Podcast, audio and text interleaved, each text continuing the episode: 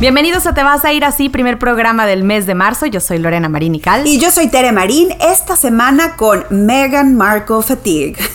ya podemos bautizar a la semana como Markle Vida, así como cuando unen los nombres de las parejas, ¿no? Markle y COVID, cansancio de los dos, ¿no? Ya. Totalmente. ya. Hoy en el programa, el por qué traemos Zoom Fatigue y Meghan Markle Fatigue. La corona inicia investigaciones sobre un caso de bullying perpetrado por Meghan y se crea el Sussex Survivors Club. Nuestro planeta palpita cada 29 segundos. ¿Qué lo causa? Les vamos a decir. Además, estamos a menos de dos años de tener taxis que vuelan. O sea, que más que nunca por arriba puede venir el golpe, literal. Todo sobre los Golden Globes más raros de la historia. Además, oigan, Hilaria Baldwin recibe a su sexto hijo a cinco meses de parir al quinto y de verdad no me salen las matemáticas. No me juzguen. No, esta vez ni con calculadora. ¿Cómo van los casos de Tiger Woods, los perrijos de Lady Gaga y Sofía Vergara en la lucha por sus hijos no nacidos. Y cómo gustarle a todo el mundo. Ya no queríamos mantenerlo en secreto. Ahora sí, bienvenidos al programa de las dos moneditas de oro. Oigan, bueno, pues mucha gente cree que el 2020 le ha mostrado a la humanidad lo frágil que es frente a las epidemias, pero en realidad el 2020 demostró que la ciencia ha convertido a las epidemias en retos manejables, Tere. Esto lo asegura Yuval Noah Harari, eh, que es el autor de Sapiens y Homo Deus, dos de mis libros Son maravillosos. De hecho, dice Noah Harari en el Financial Times de esta semana que lo que ha causado tanta muerte y tanto sufrimiento ha sido estas malas decisiones políticas de los países, o sea, que no ha sido más bien la ciencia, y explica que en otras pandemias, como la de la influenza de 1918, los científicos de verdad no tenían ni idea de lo que lo había causado, mientras que en 2020 se identificó al virus en diciembre de 2019, que es cuando conocimos que se llamaba literal COVID, y para enero 10 de 2020 ya se había aislado el virus responsable, se había publicado la secuencia del genoma y un año más tarde tenemos vacuna. El artículo resalta también lo valioso de la tecnología para intercambiar información sobre los lugares donde se reportaron casos, lo que ayudó a los famosos cierres o lockdowns, que aunque muchos padecimos o seguimos más bien padeciendo, de no llevarse a cabo habría sido devastador. Y dice que aunque en muchos países en desarrollo la pandemia se ha vivido como epidemia de 1920, nuestro mundo no se ha visto afectado como en el pasado. Y pone como ejemplo la agricultura. Por miles de años, el 90% de la gente trabajaba en agricultura. Hoy, por ejemplo, solamente el 1.5 de la población, al menos en Estados Unidos, trabaja en agricultura. Y con esto basta y sobra para alimentar a la población porque además casi todo se hace con maquinaria. Exactamente, o sea que las pandemias en el pasado lo que hacían era que mataban a la gente de hambre. O sea, si mandaban a la gente a su casa para no contagiarse, se acababa la producción de comida. Y si trabajaban, todos se contagiaban, de igual, de igual forma se morían. Que la.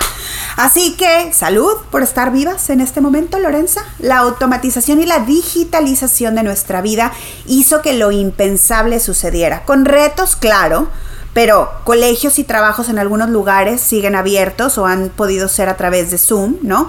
Y en general la economía hizo que el mundo siguiera adelante porque tenemos todo pues ya muy digitalizado, ¿no?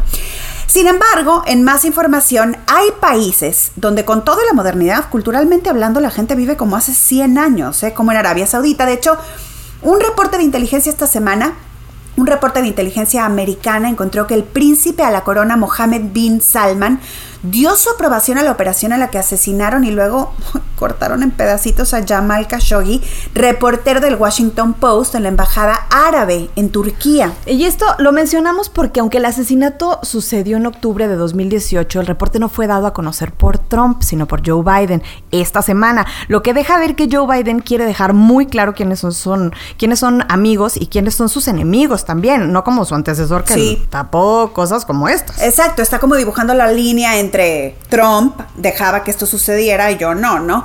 En 2018 las autoridades turcas dieron a conocer un video, fíjate, esto, híjole, todavía lo tengo así como muy en la mente, donde se ve a Khashoggi entrar a la embajada rodeado eh, por oficiales de Bin Salman para lo que era solamente una junta y salieron solamente los oficiales, o sea, ya sin Khashoggi, con bolsas negras de plástico, donde se presume venía el cuerpo cortado en cachito, ¿no? Jamás se le volvió a ver y Trump, aunque enterado por este reporte de lo que sucedió, no lo dio a conocer. Recordemos, eso sí, que el Washington Post es de Jeff Bezos y Bezos y Trump no se quieren nada. Claro, ahí no cuando salieron las eh, a la luz las fotos de Bezos, ¿te acuerdas? Sí. Con las que entonces era su amante, que se dijo que las fotos las habían hackeado desde el teléfono de Bin Salman. Así es. Pudieron haber hackeado más que solamente fotos, ¿eh, Tere? Sí. Contactos, ve tú a saber todo lo que no nos dicen, no cabe duda que a ver, hay gente que tiene enemigos más pesados que trolls en redes sociales. Exactamente. O sea, hay gente que sí está muy nerviosa por sus enemigos, ¿no? Uno acá de que, ay, me dijo fea. ¿No? Ya sé, no, ay, no, no, no. Oye, y por cierto, mientras esto sucede en el Medio Oriente, en Inglaterra, Lore, la corona acaba de abrir una investigación comandada por la reina Isabel para atender las demandas de alrededor de 10 empleados del palacio que aseguran fueron humillados y sujetos a crueldad emocional y manipulación por parte de Meghan. Directamente esto lo iniciaron dos de las ex asistentes de Megan, pero no se le han sumado, ya se le han sumado más y más empleados. A mí me gusta como para que esto sea como que quién se suma a ayudar a la corona contra Megan, ahora por lo de la entrevista, ¿no? Híjole, qué fuerte, porque es como casi de lealtad ahí, ¿no? Así como que a ver, Exacto. ¿quién le entra? Sí. sí, sí. sí. Ajá. Lo que, lo que parece es que la corona está verdaderamente enojada por la entrevista, Teresa, que Sí. Meghan y Harry le dieron a Oprah, que hemos Así visto es. y de hecho publicamos hace poco en nuestras redes sociales, y de la cual la verdad es que solamente han salido promos y ah, hemos visto algunas probaditas. Lo que esto me deja ver a mí es que la corona sabe ya muy bien lo que Meghan y Harry dijeron en esta entrevista. Y durante esta semana, eh, pues han estado atacando, pero de ahí a iniciar una sólida revisión sobre acusaciones por bullying por parte de Meghan, para mí significa que de verdad están asustados de que alguien con la, eh, con la audiencia de una actriz americana venga y abra, abra la caja de Pandora y cuente todos estos secretos que tan celosamente guarda la corona.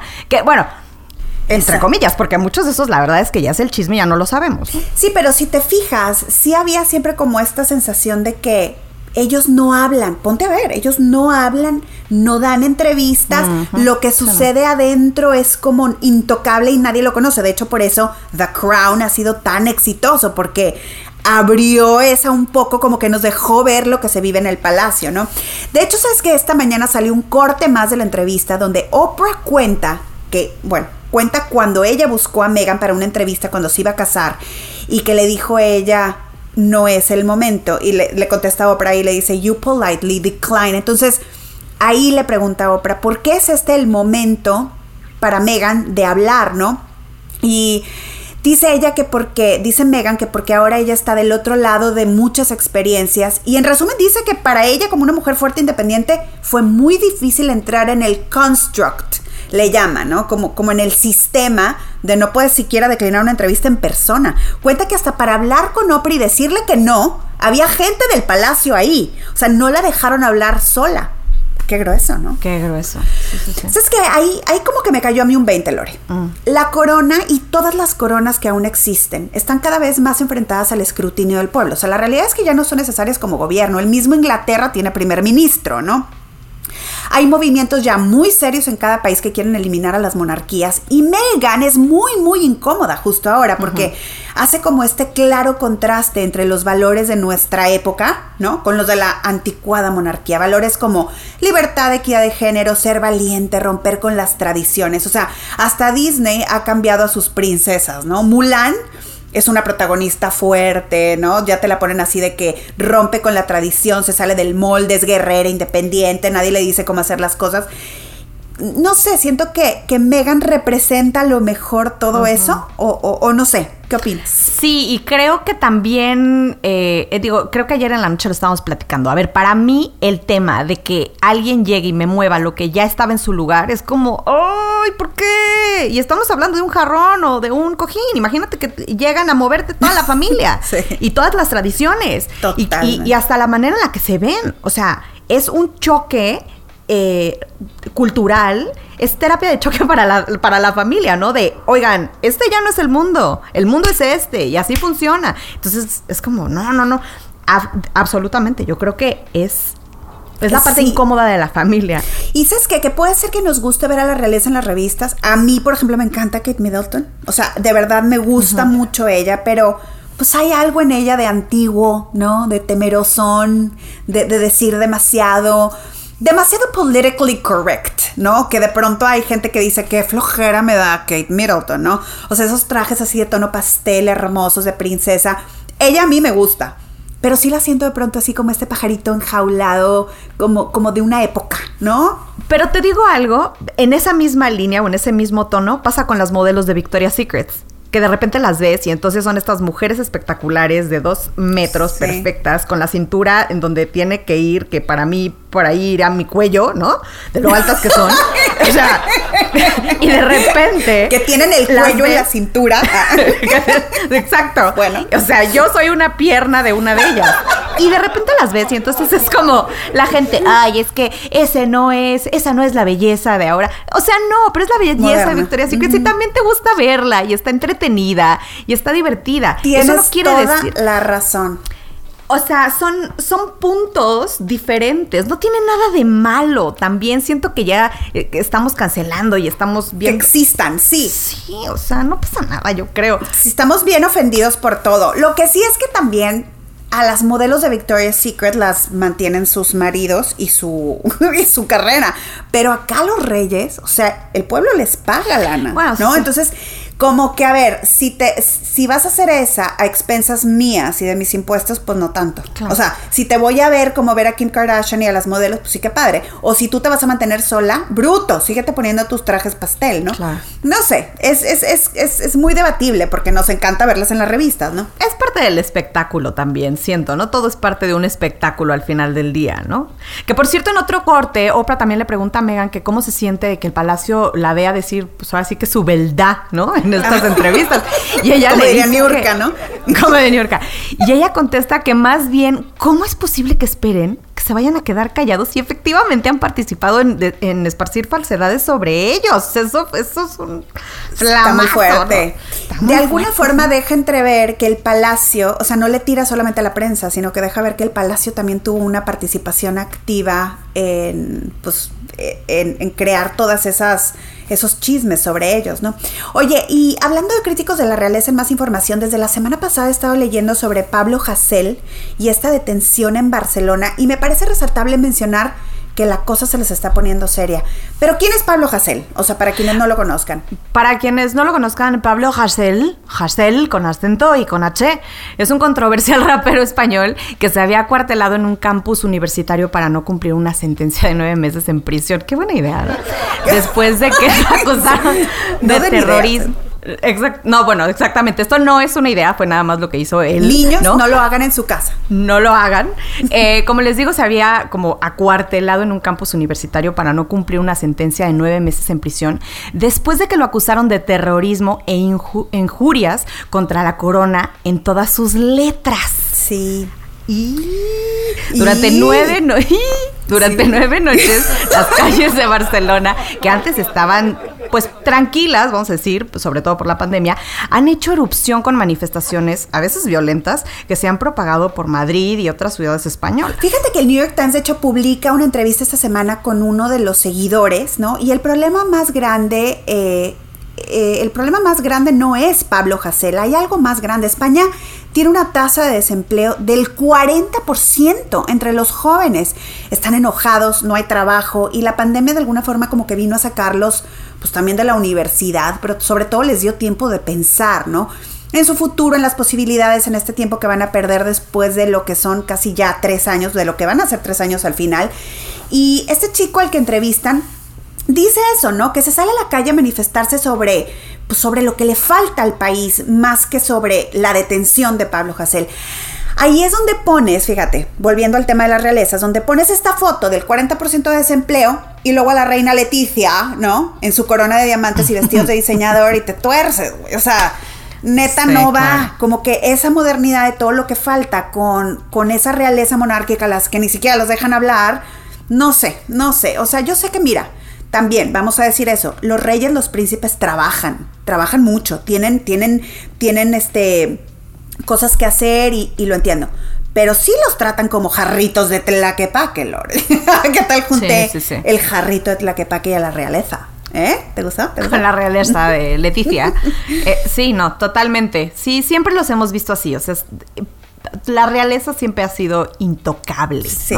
La realeza siempre ha, siempre ha sido, eh, pues, parte de del jet set eh, sí, de una manera muy extraña, ¿no? O sea, que no debería realmente. Eh, y ha sido más, lo que te decía hace rato, o sea, ha sido más parte del show y, de lo que vemos y que nos entretiene más que de, decisiones políticas importantes. Pero si te pones a ver en un mundo moderno donde queremos ser... Eh, eh, no sé, como meritocráticos, ¿no? Que todo sea por nuestro mérito, por lo que estudias, por el trabajo arduo, pues la realeza ya no queda, ¿no? Yo lo que veo es que, por ejemplo, el matrimonio de Harry y Meghan, que es, digamos, yo lo veo así, para mí es el más high profile matrimonio de dos culturas y dos mundos que chocan. Y no es choque de religiones o de idiomas, sino es un choque del pasado y el presente. Pero bueno. Totalmente, totalmente. Y un choque muy humano yo también lo veo, como decisiones que van a pasar, sí, ¿no? Total. No todo tiene que estar así arraigado. Bueno, oigan, pues mientras todo esto sucede sobre la faz de la Tierra, nuestro planeta, el globo terráqueo. Que dices que no es globo terráqueo, ¿verdad? Que el globo terráqueo. No es globo terráqueo. O sea, sí lo podemos decir así. Los globos terráqueos son los que tenemos en nuestra casa para decir, ay, un día voy a viajar a Turquía. Y pones el, globo terráqueo. O sea, el planeta no lo podemos este, decir así. El globo terráqueo. El planeta Tierra. Pero también, pues sí, si lo tienen en su casa, el planeta azul, vamos a decirlo así. El planeta azul, señores, palpita. Cada 29 segundos nuestro planeta emite un sonido y hay varias teorías. Los científicos mm, todavía no se están poniendo de acuerdo, pero la más reciente dice, que esto me encanta, que es el eco causado por la caída rápida del agua en el mar. Mm. es que es muy, es muy romántico, ¿no?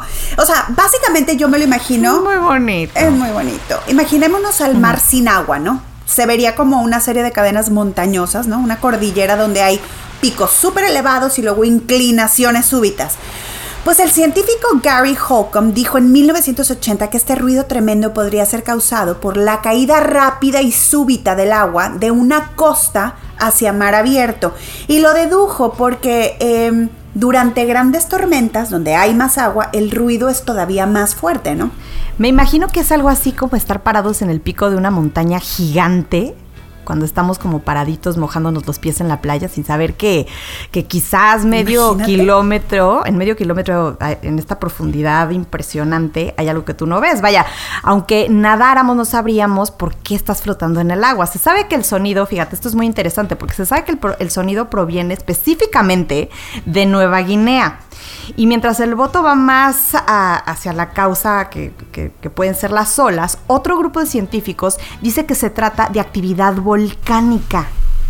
O sea... ¿No quieres friquearte cañón? ¿O ya tuvimos suficiente con el COVID? A ver, ¿por qué? yo a veces pienso, no, yo a veces pienso que los seres humanos creemos que vamos a bordo de un coche pero en realidad vamos a bordo de un caballo, en el planeta Tierra, quiero decir. O sea, nunca sabes si va a brincar, te va a aventar, si ese ruidito que hace es porque trae una bomba adentro, ¿no? El, planeta Tierra, lo espoleamos, le hacemos lo que queremos y un día nos da una sorpresa, que no era coche, que era caballo y te va a Oye, ya no, las está dando, ¿no te acuerdas de una helada reciente en Texas? o sea, vamos a pasar a cosas más. Ya nos está dando sí, exactamente. Vamos a pasar mejor a cosas un poquito más superficiales, vamos a decirlas. Así es, sí. Mejor hablemos de otro tipo de globos ya no terráqueos. La Hollywood Foreign Press Association entregó sus premios, los Globos de Oro, en la entrega más rara mm. que he visto. Y de verdad no lo digo por lo remoto de los famosos que estaban todos desde diferentes cuartos de hotel o sus casas. O sea, a mí siempre el humor de los premios me ha parecido que es súper pesado. Pero bueno, claro, te lo dice una fan de la familia Peluche, ¿no? o sea, tú eres más ecléctica. ¿Qué A mí no me gustaron. La verdad es que yo desde el año pasado que tuvimos como los SAG, los People Choice, eh, yo siento que lo padre de una entrega de premios es que vayan llegando, eh, todos los artistas, que se saluden, que veas la, alfombra roja, que te platiquen un poquito como sus últimas, como lo último que sienten antes de entrar, ¿no? Al evento y que te digan si voy a ganar, no va a ganar y como que... Sí la interacción, exactamente, ah, definitivamente es el show y las fiestas que se hacen después, pero sobre todo creo que este año lo que pasó es que tenían una necesidad muy grande por ser chistosos, por hacer que sucediera. ¿No? Entonces estaban muy forzados los chistes, ellas estaban muy forzadas, como que no lo sentí tan natural. Ellas dos juntas, eh, Tina Fey y Amy Poehler, me parecen maravillosas y las sentí que no eran ellas, la verdad. Sí, maravillosas casi siempre. O sea, esta vez era, ¿sabes que yo las sentí como demasiado interesadas? Siempre para mí, la, el chiste en, en, estos premios suena para mí como nunca quieren parecer lambiscones con las estrellas presentes y se quieren ver como muy críticos del sistema y hasta se van para el otro lado, ¿no?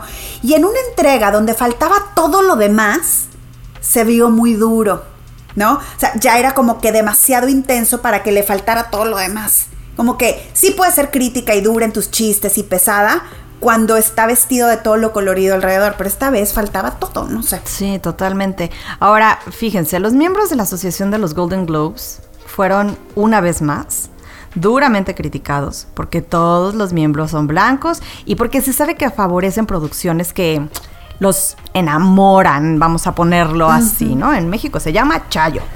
Eh, por ejemplo, en este año, Emily in Paris, que de hecho lo platicamos aquí, fue nominada sobre otras mucho mejores producciones para sorpresa de muchos y salió a la lustre que esto sucedió porque se los llevaron a todos los jueces de viaje a París y pagaron hoteles de 1.400 dólares la noche. Chayo. Sí, o sea, Chayo. en México se, llama, Chayo. Oye, bueno, en fin, las ganadoras de la noche, The Crown, Nomadland, Borat, eh, Sheets Creek, que yo, bueno, me tiene muerta de risa, me encanta, The Queen's Gambit, entre otras, con los actores de The Crown, Anya Taylor Joy, actriz de The Queen's Gambit como mejor actriz. Como los Globos de Oro premian televisión y cine, hay siempre dos ternos de mejor actriz y actor y actores de reparto, así que para la lista completa, pues vayan a internet, busquen, son muchísimos ganadores. El que sí fue el gran ganador de la noche para mí fue el streaming y Netflix, con esta nueva forma de ver contenido Mira, aunque hay gente que se muera de ganas de volver al cine, como tú, Lore, yo lo sé, extrañan saber lo que cenó el extraño de al lado. ¿No? Es que ahora yo ya estoy demasiado consciente de que nos van a sentar muy cerca, ¿no? Sí, qué eh, Para mí nada le gana la posibilidad de poner subtítulos a cualquier producción, porque puede ser francesa, alemana, americana, lo que sea, y verlo en tu casa, ¿no? Y no tener que probar las recetas de lo que cenó tu vecino en el así de mmm, ajito, le uh. pusiste curry a tu yo ya no me voy a poder sentar al lado de nadie, ¿estás de acuerdo? Está raro. no sé. Se siente raro, ¿no? Pues sí, ahora en lugar de invertir el dineral que se te iba en el cine, podemos invertir en un buen sistema de cine en tu casa y disfrutar de todo desde la comodidad de comer y beber lo que quieras en tu casa, ¿no? Exactamente, sí pues eso es lo que voy a hacer ahora en mi nueva casa. Voy a ponerme un cine, porque a mí sí me gustaba mucho ir al cine, la verdad. o sea, como que era algo que, que yo, sí tengo una televisión grandotototota. Tengo un, un lugar con así, y si lo instalas bien, cuarto oscuro, sin ventanas y todo, puede ser. Pues sí. La verdad no es una mala idea.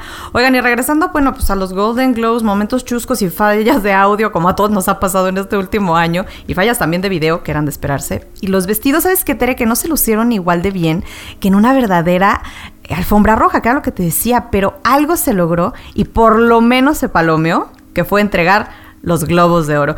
Rosamund Pike, eh, cuya película es una, una joya, la vi porque tú me dijiste. Que quede claro, ¿no? Que quede sobre este podcast. Yo creo que se puso nerviosa porque agradeció al roto sistema legal americano por producir historias como las eh, de la película I Care a Lot. Eh, donde ella despoja a viejitos de, de su dinero y de libertad. Yo creo que la palabra no era thank you ahí. Debió ser es una pena. ¿No? Es una pena que el sistema nos permita contar estas historias, pero y ya lo que tú quieras, pues, pero, se fue a la casa. Pero sí tuvo un error ahí. Exacto. Oye, bueno, y Chloe Zhao, director de Nomadland, segunda mujer y primera asiática en ganar mejor director y mejor drama. También Nomadland, una gran película y la vi en Hulu eh, aquí en Estados Unidos, que se me hace muy, muy buena. Pero pues tampoco es de mis grandes elecciones en la pandemia porque es lenta, es, ya sabes, es tristona. Esa no la vi porque tú me dijiste que no la vi sí, es que está, o sea, la verdad se la recomiendo para después, así como en el 2025 que todo vuelva a la normalidad, ¿no? En fin, vámonos a desenlaces, Lore. Y es que quisiera darle seguimiento a cuatro cosas de la semana pasada, Primero, una mujer finalmente devolvió a los dos French Bulldogs que le robaron al caminador de Lady Gaga. Al parecer, la mujer no está relacionada con los delincuentes que además le dispararon a este caminador de perros y tanto su identidad, la de esta mujer, como el lugar exacto donde encontraron a los perros se va a mantener confidencial debido a que las investigaciones siguen en curso, ¿no? El robo fue grabado por una cámara de un vecino y dio pistas sobre los asaltantes. Ay, a mí lo que me conmovió muchísimo fue el mensaje de Brian Fisher, este caminador de, perros, que ya despertó y hace este post desde su cama de hospital en su cuenta que es arroba Valley of Dogs, por si lo quieren ver, donde le agradece a Aisha, la perrita que no se robaron, porque parece ser que cuando le disparan, ella se queda al lado de él mientras él se desangra. Mm, sí, muy bonito. Al parecer la perrita se dio cuenta como de la gravedad del asunto y se quedó a su lado. ¡Ay, qué linda! Agradeció a los vecinos y a la policía y dijo que al notar que se estaba desangrando decidió salvar su vida para poder luchar y recuperar a los otros dos perros. Y, y sí, y se está recuperando, aunque bueno, pues sigue en el hospital, ¿no? Así es. Oye, en otro seguimiento, Tiger Woods ya se recupera del accidente automovilístico que sufrió la semana pasada mientras las autoridades buscan en la llamada caja negra de la camioneta Hyundai GB80. Aparentemente este es como un nuevo sistema de los coches que dan más información sobre los hábitos de manejo. Sin embargo, esa bajada, fíjate, en el sur de Los Ángeles es conocida como un lugar súper peligroso donde ha habido muchos accidentes. Hay varias cosas raras en este caso. Primero, al parecer no le sacaron sangre para hacerle pruebas de alcohol o de drogas y luego la oficial del sheriff tampoco pidió una muestra de sangre. Está weird. Luego, Tiger Woods le dijo a la policía y después a los doctores que no se acordaba de haber manejado y que no se acordaba de cómo había sucedido el choque. ¿Será que le dio como este blackout que dicen que a, veces por el trauma o de plano andaba bajo la influencia y nunca vamos a saber? No sé. Y tercera. como cuando vas al antro. Ya apoyaron lo que dijimos aquí, Lore. Ya, ¿te acuerdas que la vez pasada platicamos de este? El coche avisó, pitó, y él hubiera tenido tiempo de corregir el curso de haber querido o podido. Entonces aquí expertos en reconstrucción de accidentes le dijeron al USA Today que la evidencia muestra que Woods no iba poniendo atención y tuvo una respuesta tardía antes de estrellarse. Uno de ellos hasta dijo que era un típico caso de haberse quedado dormido manejando porque no habían señales de usar los frenos y las llantas estaban derechitas normalmente, o sea, están curveadas junto con la curva en la que ibas manejando, ¿no? Sí, está muy raro. Muy raro. Muy raro, o sea, sí. Oigan, bueno, y aquí en lugar de seguimiento, ya, bendito Dios, es desenlace y paz para Sofía Vergara, quien ya ganó una demanda después de muchas instancias contra su ex Nick Loeb sobre el derecho de, decidir sobre los embrios que tienen congelados. Esto está, me da the, creeps. Está rarísimo. El, intenso, El intenso quería tener derecho sobre los embrios o bebés congelados que la pareja dejó en un laboratorio cuando estaban casados. Imagínense, o sea, Sofía dice que ya, o sea, descongelarlos. Y Nick Loeb insistía en que él quería tener derecho a decidir. ¿Decidir qué? O sea, tener esos bebés de laboratorio en un vientre de alquiler con el ADN de Sofía. Y ya que está casada ella con otro. O sea, no. O sea, y tú siendo Sofía Vergara pensar que tu criatura está naciendo. imagínate ahí en algún lugar del mundo sin ti muy raro ese hombre. Muy, raro. muy raro. Abusados con el tóxico, muchachas. Oye, rápidamente vamos con el caso de Myanmar. Aquí lo platicamos de este golpe de Estado donde los militares tomaron de nuevo el gobierno y encarcelaron a Aung San Suu Kyi. Bueno, pues las manifestaciones civiles no han parado y han llegado hasta la violencia. Hay alrededor de 50 muertos, pues el gobierno militar ha abierto fuego a los manifestantes. También una historia sin fin de, verdad sin fin y en este caso ha crecido pues, en violencias afortunadamente. Esperemos que se mejore. Pero bueno, otra vez, mientras ciertos gobiernos viven en un mundo sociocultural de hace 100 años, como en Myanmar, otros somos testigos de cómo el futuro ya está aquí. Estamos Lore, escucha esto. A, a, tan solo dos años de tener taxis voladores. Siempre andan con eso, pero esta vez es real. La empresa alemana Volocopter tiene ya años construyendo y probando aeronaves VTOL, o sea, VTOL, que significa Vertical Takeoff and Landing Aircraft, o sea, aeronaves de despegue y aterrizaje vertical, y acaban de recibir una inversión de 240 millones de dólares para salir al mercado en dos años o antes. París y Singapur son las dos ciudades en las que iniciarán operaciones desde su Bolo City, que así se van a llamar las bases. Dijo la empresa que París quiere que estos taxis aéreos en operación, estén en operación para las Olimpiadas del 2024, o sea, ya. Ya, Sí, todos ya. La empresa ya ha hecho demostraciones de vuelo en Helsinki, eh, Stuttgart, Dubai y sobre Marina, eh, Marina Bay en Singapur. Ahora, fíjate que Volocopter ya había recibido 55 millones de dólares de Geely, así se llama la empresa, que son los mismos de Volvo, y esto empuja a la empresa a convertirse en la pionera de los taxis aéreos, aunque se esperan pues ya competidores muy pronto, o sea, en cuanto ellos levanten el vuelo ya los demás se van a animar, ¿no? Eh, es que sí resolverían los problemas de las grandes ciudades, Lore. O sea, imagínate la Ciudad de México, un lugar como la Ciudad de México, o ciudades grandes en Brasil, en China, en Nueva York, ¿no? ¿No se te hace? ¿Cómo lo pides? ¿Cómo lo pides? O Pues sea, como Uber.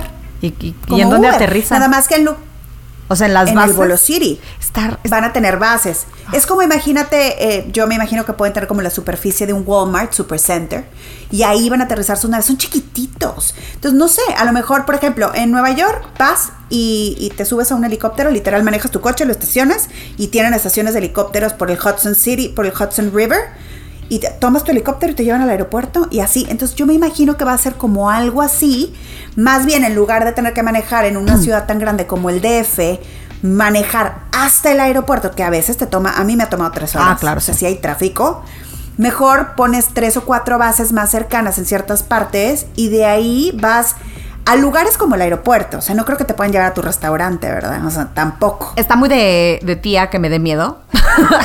Porque. Para nada, a mí me daría terror. Te voy a- quiero decirte también. Es que los helicópteros son una cosa muy complicada. O sea, el, el- ¿Sí? no me voy a meter en cosas técnicas aburridas, pero la manera en cómo funciona un avión te da estabilidad en el aire. El problema es cuando aterriza Sí. en, en un helicóptero. Y es- planear. Exactamente. En un helicóptero Te eso nunca sucede. Te llega una ráfaga que no estabas prevenido, no le mano, no, no puedes maniobrar bien y toma, para abajo. Entonces, Totalmente. Está de viejita quizás, pero bueno, pues si es el futuro, hijito, pues ni modo, ¿no? pues sí me subo. Pues no, sí yo me no me quiero subir. O sea, a mí sí me da miedo. Los helicópteros son mucho más peligrosos que los aviones, como dices. O sea, hasta en estadística se caen mucho más. ¿Quién sabe en uno de estos? Me tendrían que explicar de la tecnología con la que funciona, ¿no? Claro. Ni hablar. Ni hablar. Oigan, Hilaria Baldwin, otra cosa que, que me da miedo, porque quizás es que yo no sé de números, no lo sé, ¿no? Este, ahí les va. No, Esto sí está raro. está muy rara. Hilaria Baldwin acaba de tener su sexto hijo a cinco meses de dar a luz a su quinto. ¿What? ¿Me explicas cómo hizo eso? y de salir de una polémica donde aseguran se hace pasar por española cuando es de Boston. O sea, de llamarse Hilaria se llama cuando se llama Hillary. Como la gente, lo que te Sí, decía, como la gente del Bumble, como los hombres del Bumble, de que Timmy, Johnny, ¿no? Así, te llamas Tomás y Jonathan. O sea, Sí, exacto. Pero ella al revés, o sea, ella se llama Hillary aquí en Estados Unidos y se pone Hilaria. Entonces, bueno, hubo todo un debate ya antiguo, ella se quería hacer pasar como que era española y la realidad es que pues no, le sacaron sus trapitos a la luz, etcétera. El caso es que tiene hijos todo el tiempo, muchos hijos. Cero criticable, a mí me encantan los bebés, qué padre. De hecho, se dice que este bebé obviamente no lo pudo haber tenido biológicamente porque ella tiene un bebé de cinco meses.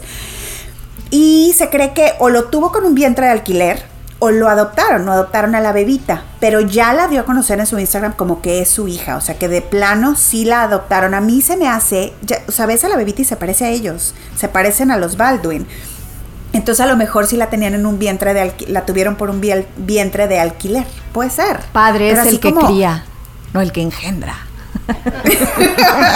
Exactamente. Estoy bien, Oye, señora. en otras cosas, vámonos con las rapiditas. Eh, Gal Gadot, hablando de bebés, está embarazada de su tercer hijo y lo destapó, por supuesto, en redes sociales, junto a sus dos hijas y su esposo. Felicidades, que sabemos que Gal Gadot escucha este podcast. Obvio, igual que Anne Hathaway. Claro que sí. Anne Hathaway, que contó que fue la novena opción de los directores de The Devil Wears Prada, por lo que no tenemos que sentirnos mal si no somos la primera opción. Las Girl Scout Cookies se convirtieron en tenis. La organización hizo equipo con K-Swiss eh, para crear una línea inspirada en Thin Mint Trefoil y Caramel Delight Samoa Cookies. Ok. ¿Cómo se verá eso? Qué bonito. Alejandro González Iñárritu está grabando de nuevo en la Ciudad de México una película llamada tentativamente Limbo y que va a retratar la modernidad política y social de México. Va a estar muy interesante. Good luck con eso. ¿Cómo la vas a retratar? El príncipe Felipe de Inglaterra fue operado del corazón con éxito en el Hospital San Bartolomé por una condición preexistente. Tiene 99 años y se espera que se recupere con tratamiento y descanso. Se ha de ser marinical. El papá de Britney Spears dice que salvó a su hija de caer en desgracia al tomar su tutela y que nada le daría más gusto que verla independiente. ¿Le, ¿Le creo? No sé. En México, Lupita Jones, quien fuera cabeza de Nuestra Belleza México durante muchos años, se postula como candidata a la gobernatura de Baja California. La Miss Universo 1991 dijo que podrá no saber nada de política, pero que sabe trabajar. Ok, está bien. Vamos a, vamos a ver siempre una nota nueva acerca de nuestros nuevos políticos en México. Muy bien. Oigan, y hablando de trabajar, hay cuatro causas principales que nos están causando Zoom fatigue o cansancio del Zoom o de las videollamadas. Vamos a el Zoom ya se volvió como los Kleenex, ¿no? Que ya son una sola cosa. Este, Exacto. Oye, y ahí te van las formas de solucionarlas según el Stanford News, porque no hay que ir a Stanford para leer lo que publican. Tienen su periódico y nosotros lo leemos. Primero, demasiado eye contact, demasiado contacto, contacto visual. Es intenso y no sucede en la, eh, en, la vida normal a menos de que estés de ligue o te vayas a echar un, un catfight acá, matón. La matón, o sea, es muy intenso. Es muy intenso y sí es cierto, ¿eh? sí es cierto, totalmente. La solución es hacer la pantalla eh, de la gente muy chiquita para que no le veas la mirada. Como si fueran víboras hipnotizantes, no cuenta de... Exacto. Sí, es cierto. Les sí, pero ¿sabes qué? O sea, ¿cuándo te le quedas viendo tanto a la gente así, Nunca. pegada a la pantalla? No es cierto. Sí, en la vida real ves hacia la gente, llaman a la patrulla, seguramente. sí, de que Lorena intensa, me ve súper fijamente. ¿Qué le pasa? Oye, segunda causa, por más sueño de narciso que sea, verte tanto a ti mismo es creepy.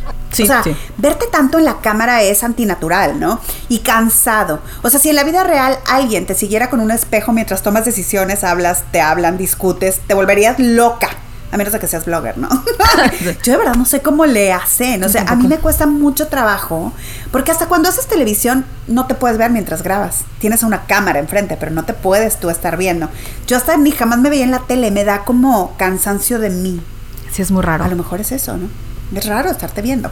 Bueno, dicen que la solución es usar más el Hide Self Button. O sea, hay un botón en todo esto donde te puedes esconder y no verte solamente estar viendo a los demás.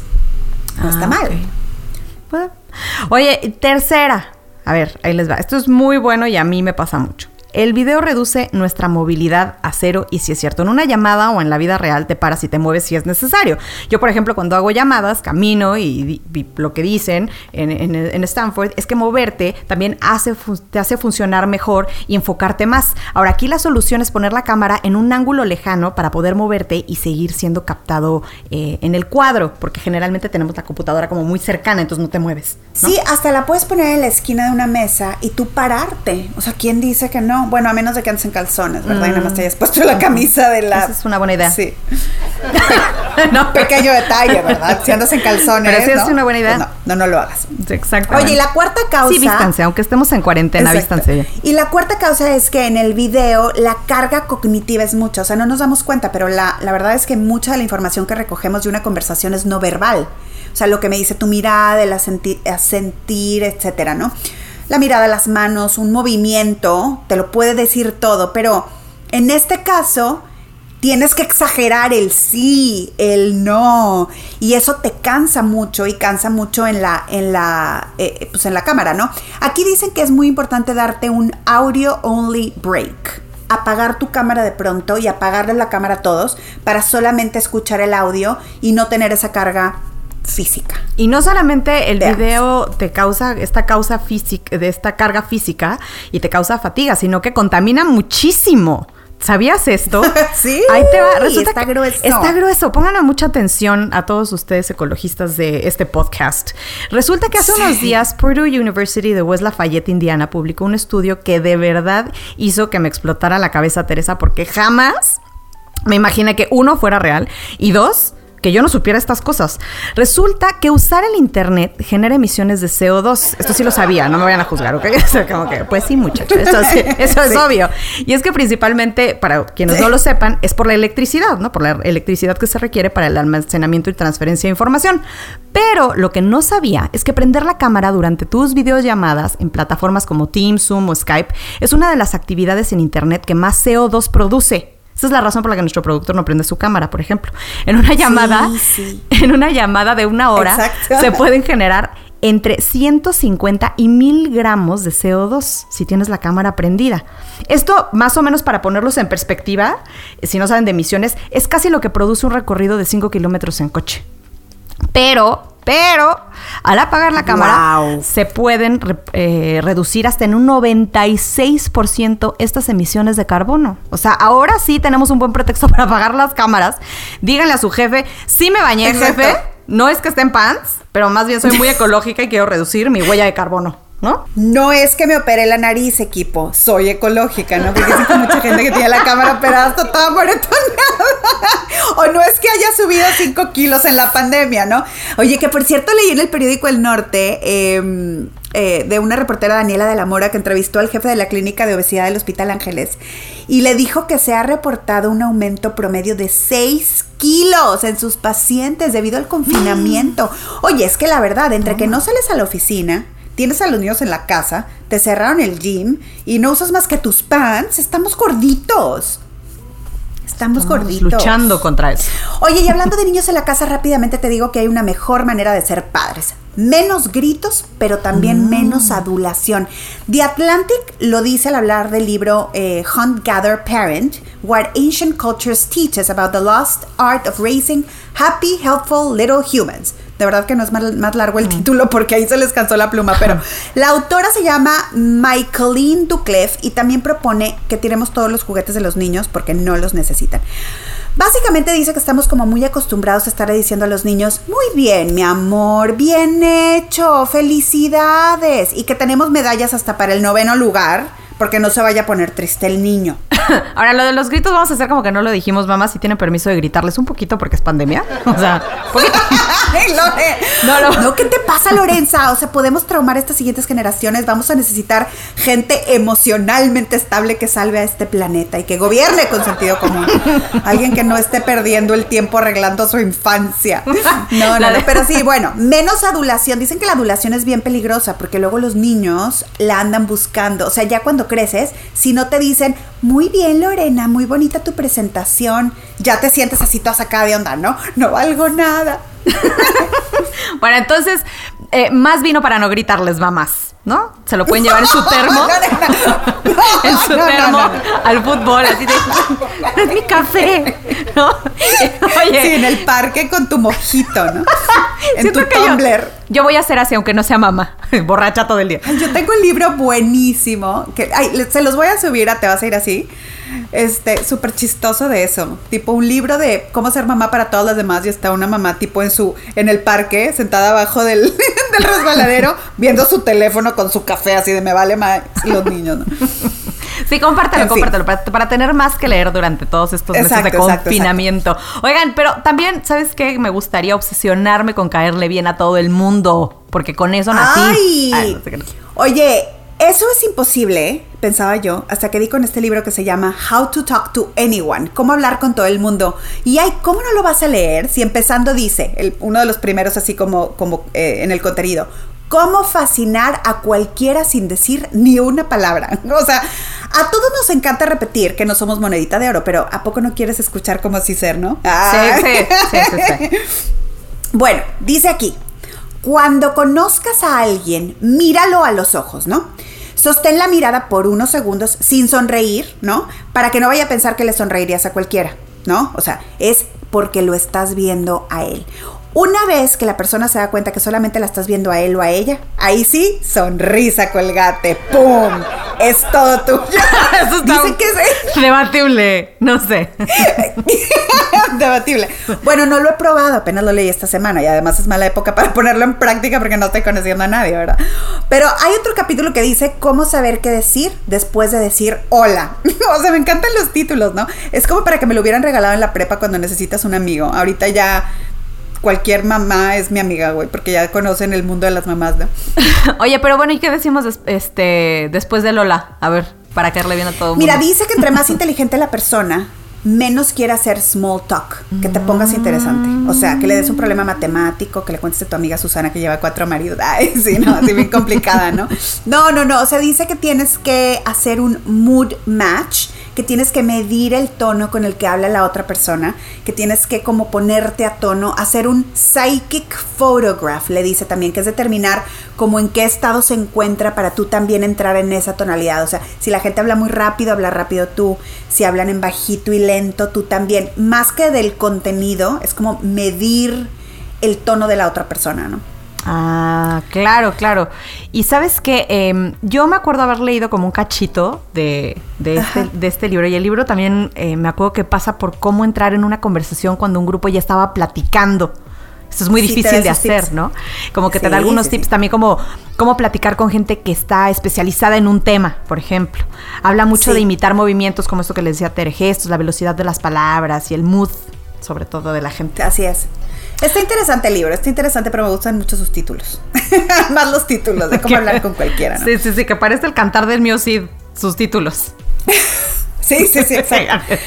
Oye, bueno, hablando eh, de cómo imitar a la gente, alguien que se ha dedicado sin duda a no imitar, pero a estar siempre en la conversación de la gente, es Kim Kardashian, que neta no sé cómo le hace Kim Kardashian para ser ella.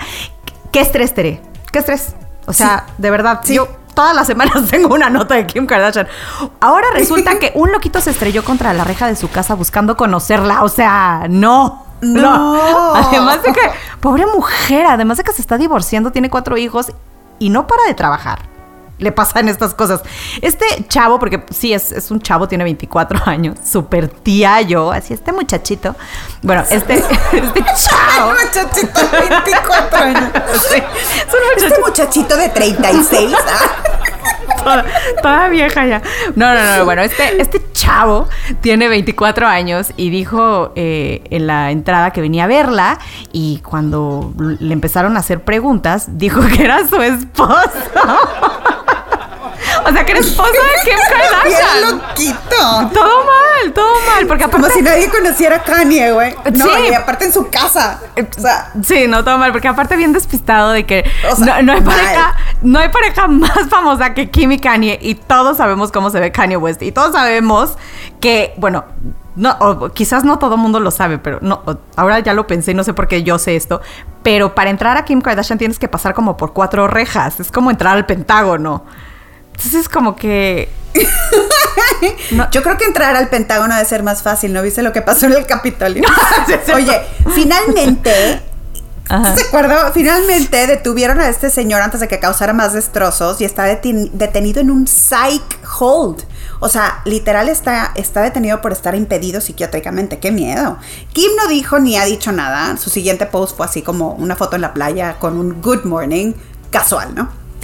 Pero bueno. Oye, la semana pasada eh, hubo un dibujo digital de 600 mil dólares, se vendió por 600 mil dólares online. La semana que entra les vamos a platicar de esto. Es uno muy conocido y les vamos a subir también un filtrillo ahí en nuestras redes sociales como arroba te vas a ir así. Nos escuchamos la semana que entra con esto y lo más resaltable de la semana. Eh, lo siento, pero más de Megan y su entrevista con Oprah, por supuesto. la vamos a ver. Sale el 7 de marzo. Sí, sale el 7 de marzo. Y bueno, nos pueden encontrar en nuestro Twitter, Instagram y Facebook en arroba te vas a ir así, arroba lore M-Y-K y arroba Tere Marín para estar conectados durante la semana. Ahí les vamos contando lo que vamos descubriendo. Disfruten toda su semana porque acuérdense que no vuelve, el tiempo no vuelve. Nosotras sí. Bye. Bye.